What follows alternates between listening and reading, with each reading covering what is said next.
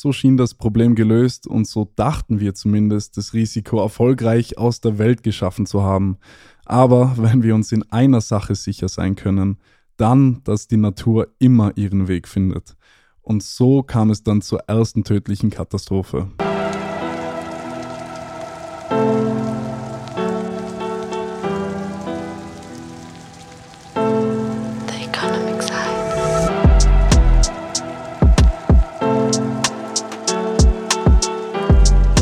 Servus Leute, willkommen zurück beim The Economic Side Podcast und freut mich, dass du eingeschaltet hast.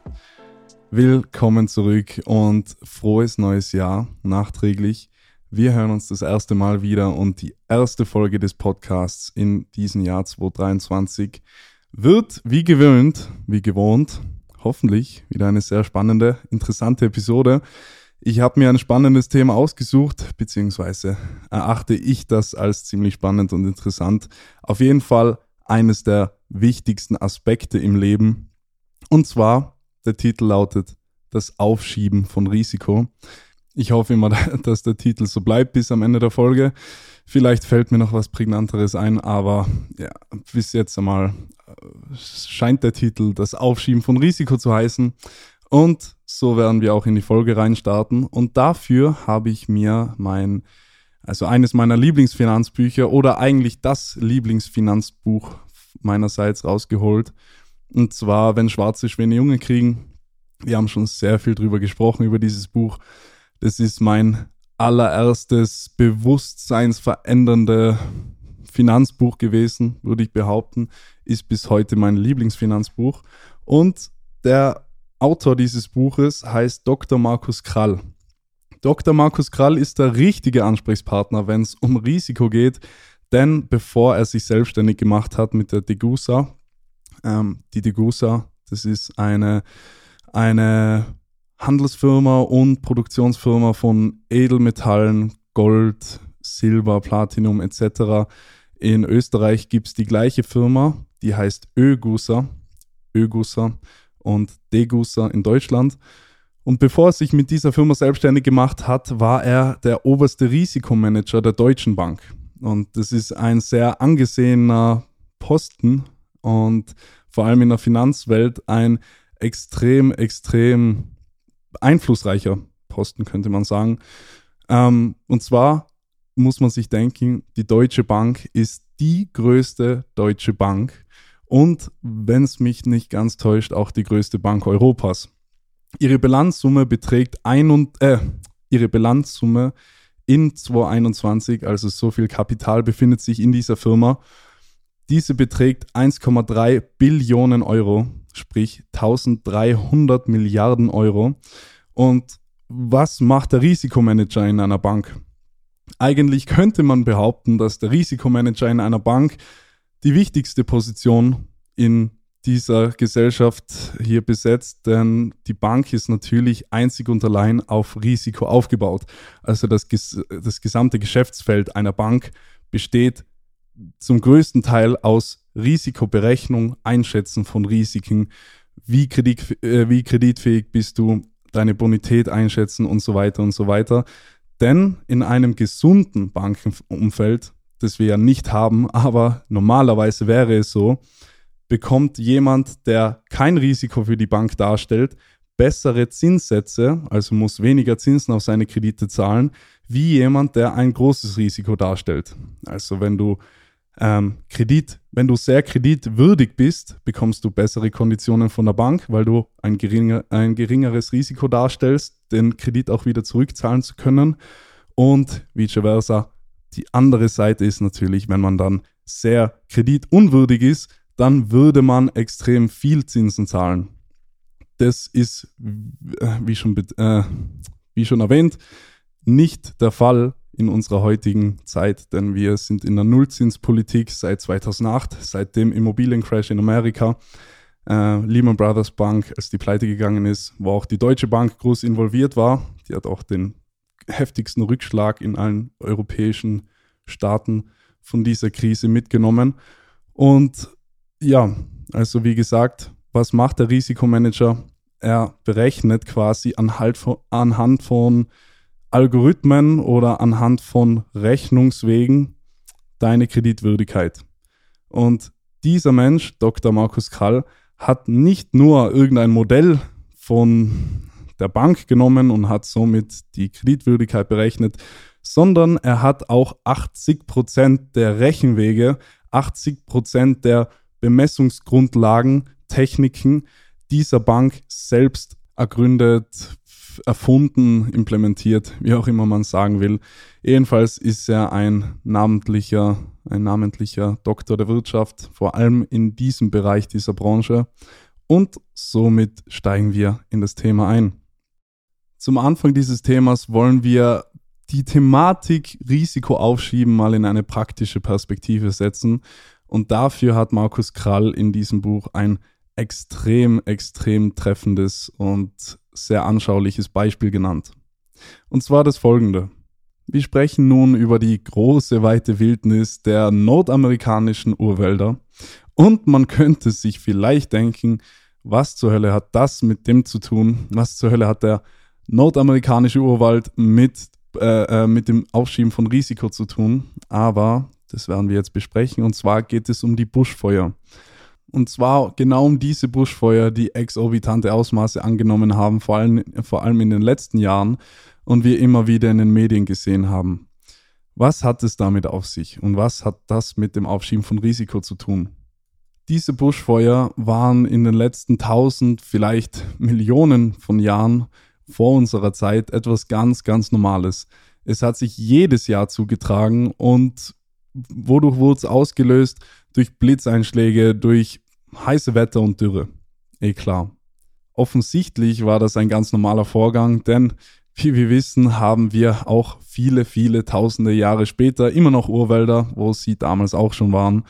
Aber dieses Phänomen hat sich in den letzten Jahren extrem verändert und es hat sich so stark verändert, dass wir Buschbrände haben mit Ausmaße, die man sich einfach nicht vorstellen kann. Die Buschbrände wurden so groß, dass man sie vom Weltraum aus ohne Teleskop beobachten hat können.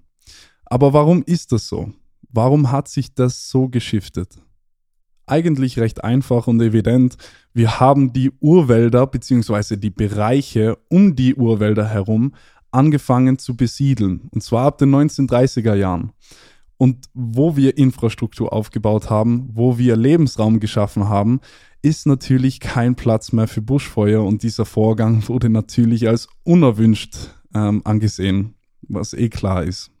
Mit der genialen Erfindung und der Einführung von Flugzeugen, die in der Lage waren, diese Buschbrände, wo sie noch klein sind, zu löschen, hat man angefangen, diesen natürlichen Vorgang zu unterdrücken. Man hat also die Volatilität dieses Risikos für lange, lange Zeit unterdrücken können. So schien das Problem gelöst und so dachten wir zumindest, das Risiko erfolgreich aus der Welt geschaffen zu haben. Aber wenn wir uns in einer Sache sicher sein können, dann, dass die Natur immer ihren Weg findet. Und so kam es dann zur ersten tödlichen Katastrophe. In den folgenden Jahren sammelte sich dieses ganze tote Laub und diese ganzen toten Hölzer am Boden des Waldes an und die verschwanden natürlich nicht mehr einfach so, denn wir hatten auch keine Buschbrände mehr. Um genau zu sein, die Akkumulationsrate, also die Rate, die Geschwindigkeit der Ansammlung dieser toten Hölzer, war höher als die Rate der Verrottung dieser Hölzer. Denn man weiß, wenn etwas auf den Boden fällt, im Laufe der Jahre verrottet es einfach aber die Akkumulationsrate war höher als diese Verrottungsrate und so sammelten sich eben tote Hölzer etc. immer, immer weiter an.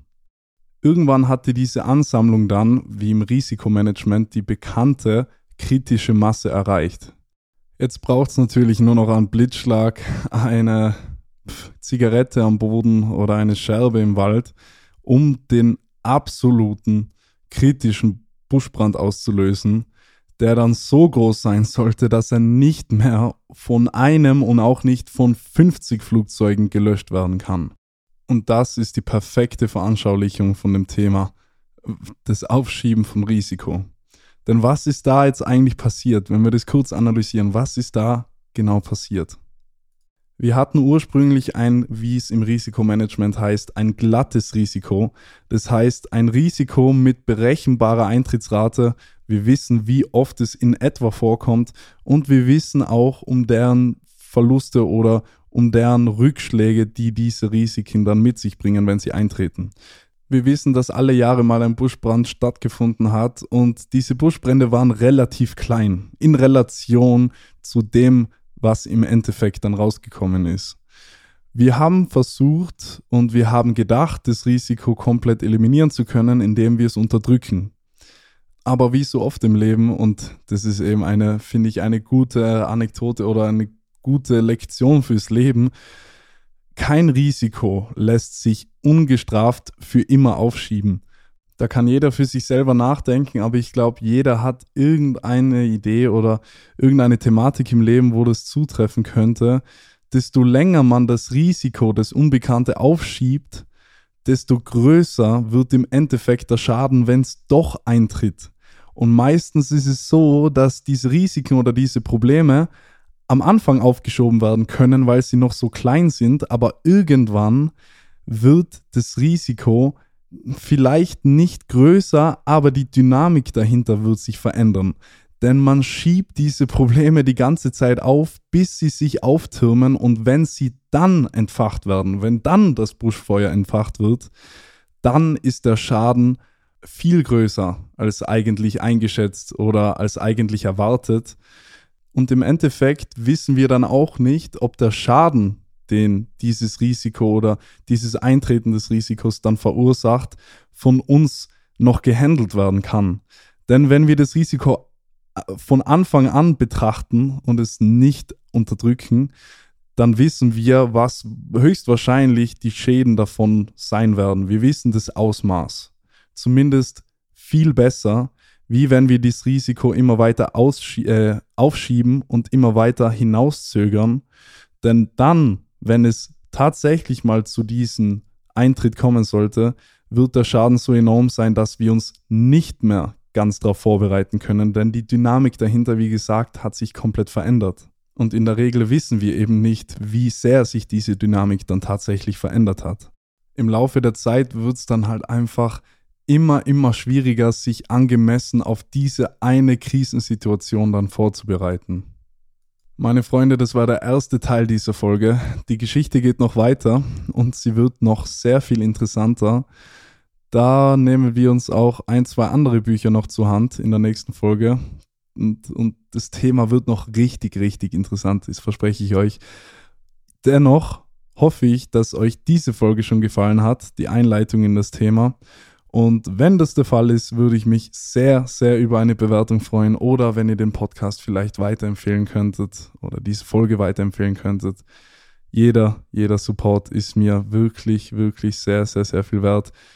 Es ist natürlich immer mit viel Arbeit verbunden, mit relativ viel Arbeit und ja, deswegen würde ich mich sehr, sehr freuen, wenn das auch bei den Leuten so ankommt, wenn es bei dir so ankommt. Und ja, somit verbleibe ich ich wünsche dir ein wunderschönes Wochenende, einen wunderschönen Samstagabend und wir hören uns wieder, wenn es heißt, Wissen ist Macht, doch vor allen Dingen ist Wissen Freiheit. Bis zur nächsten Episode.